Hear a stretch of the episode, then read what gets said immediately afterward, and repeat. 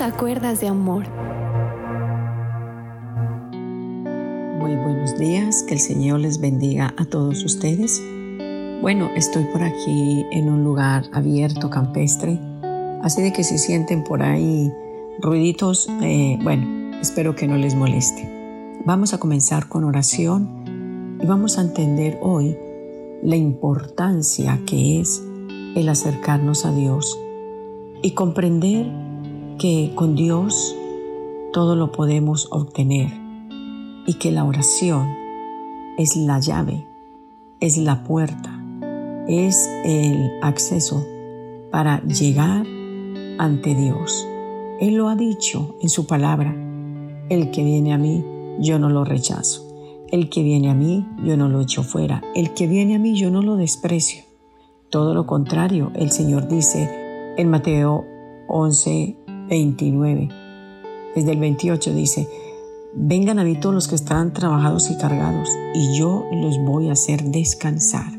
Así de que hay un refugio y hay un lugar en el cual usted y yo podemos descansar, y es en los brazos del Señor a través de la divina palabra de Él. Comencemos con este momento de oración, dándole gracias al Espíritu Santo de Dios, porque con el Señor todo es posible. Yo siempre les he dicho a ustedes que el Señor todo lo tiene bajo su divino control. Oremos, precioso Rey, Dios y Padre Celestial, en este día tan hermoso en el cual, Señor, observamos tu creación, tu grandeza y tu poder no nos queda, Señor, sino mirar y decir, cuán grandes son tus maravillas.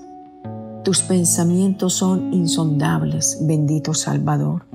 Y yo vengo en este día, Señor, a decirte muchas gracias. Padre bueno, gracias por el agua. Señor, gracias por el sol. Gracias por la lluvia.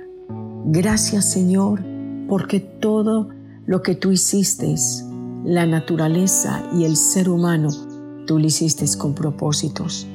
Podemos ver un insecto como es la abeja, pero nos da la miel que nos endulza. Esa miel que muchas veces, Señor, aún sirve para sanar. Padre, todo lo hiciste con grandes propósitos. Por eso, no podemos menospreciar absolutamente a nadie. Todo lo que tú hiciste es hermoso cuando tú terminaste la creación dijiste que todo era bueno. Señor, todo lo que tú has hecho es hermoso, es bello, es bueno. Y hoy queremos venir y decirte gracias, Señor. Muchas veces, Señor, nos duchamos y no comprendemos que hay otros lugares donde, Señor, no tienen la misma bendición. Por eso tu palabra lo dice, que te demos gracias a ti en todo, en todo es todo. Bendito Dios de amor. Gracias en el nombre de Jesús. ¿Qué sería de nosotros, Padre bueno, sin el agua? ¿Qué sería de nosotros, Señor, sin esto tan indispensable para nuestras vidas? Por eso hoy, unidos todos, te decimos, gracias, bendito Dios. Gracias Padre cuando envías la lluvia y riega la tierra y da pan al que come y semilla al que siembra. Señor, muchas gracias por los cultivos, por los sembrados, por las cosechas. Gracias bendito Señor, porque tanto el campesino como el que está en una oficina, Señor, son grandes delante de tu presencia. Y todos nos necesitamos los unos de los otros. Bendito Dios de amor, bendigo cada uno de nuestros oyentes. Trae sanidad al que está enfermo, trae consuelo al que está angustiado, trae esperanzas al que se siente abatido. Señor, si tus manos divinas se posan sobre mí, tengo paz, tengo alivio y tengo tranquilidad.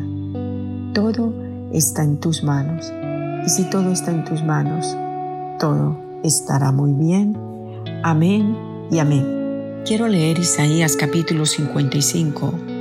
Dice la palabra del Señor, versículos número 8 y versículo número 9 dice, porque mis ideas no son como las de ustedes y mi manera de actuar no es como la suya. Así como el cielo está por encima de la tierra, así también mis ideas y mi manera de actuar están por encima de la de ustedes. El Señor lo afirma. Qué linda palabra para comenzar este día. Qué hermoso saber que Dios nos dice que las ideas de Él no son como las nuestras, ni nuestros pensamientos son como los de mi Padre Celestial. Es hermoso saber de que cuando entramos en la oración, Dios obrará para nuestro bien, no como lo quiero yo, es como Él ve que es lo más conveniente para cada uno de nosotros.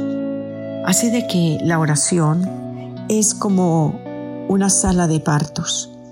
Muchas bendiciones nacen ahí. Visiones, ministerios, respuestas. Todo esto lo obtenemos a través de la oración. Por eso, cuando nosotros estamos al lado de una sala de partos, ¿qué se puede escuchar? Los gritos de una madre, el grito de un bebé.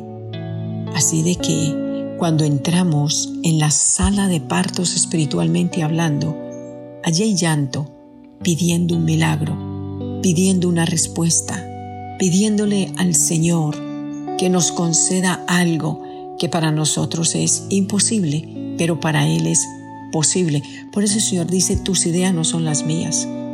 La idea tuya, que Dios me dio una niña, la idea de Dios fue un niño. La idea tuya, yo me quiero casar con este muchacho, la idea de Dios fue otra. Porque dice que sus pensamientos, sus ideas son más grandes, son más poderosas que las que yo tengo.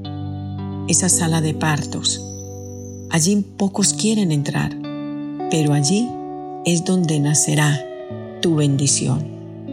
En esa sala de partos llamada oración, allí es donde damos a luz, allí es donde obtenemos lo que hemos ido, digámoslo así, teniendo, gestando en el corazón. Y damos a luz a las bendiciones que durante meses y meses o qué sé yo, años, hemos estado embarazados, embarazadas, porque en el área espiritual el hombre se embaraza, en el área espiritual la mujer se embaraza. ¿Y de qué nos embarazamos?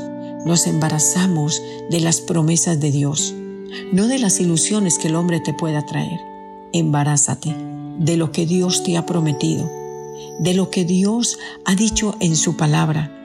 Y el Señor sabe de que si estoy ya en la capacidad de recibir ese milagro, si estoy ya en la capacidad de dar a luz, créalo que vendrá lo que tanto has anhelado para tu vida. Todo lo tenemos a través de la oración. Jesús, el Rey de Reyes y Señor de Señores, antes de comenzar su ministerio, se fue a la oración y se fue al ayuno y allí fue donde él pudo vencer la tentación. Allí fue donde él pudo escoger sus doce discípulos. Allí, en medio de la oración, fue que él tuvo victoria contra las obras de la carne. Allí, en medio de la oración, es cuando usted y yo recibimos grandísimas y preciosas promesas. El Señor lo dice, clama a mí y yo te responderé. Y yo te voy a enseñar y te voy a mostrar cosas grandes y ocultas que tú no conoces. Eso lo dice muy claro la palabra de Dios en Jeremías 33:3 que todos conocemos muy bien este versículo. Así de que la palabra del Señor nos habla en este día.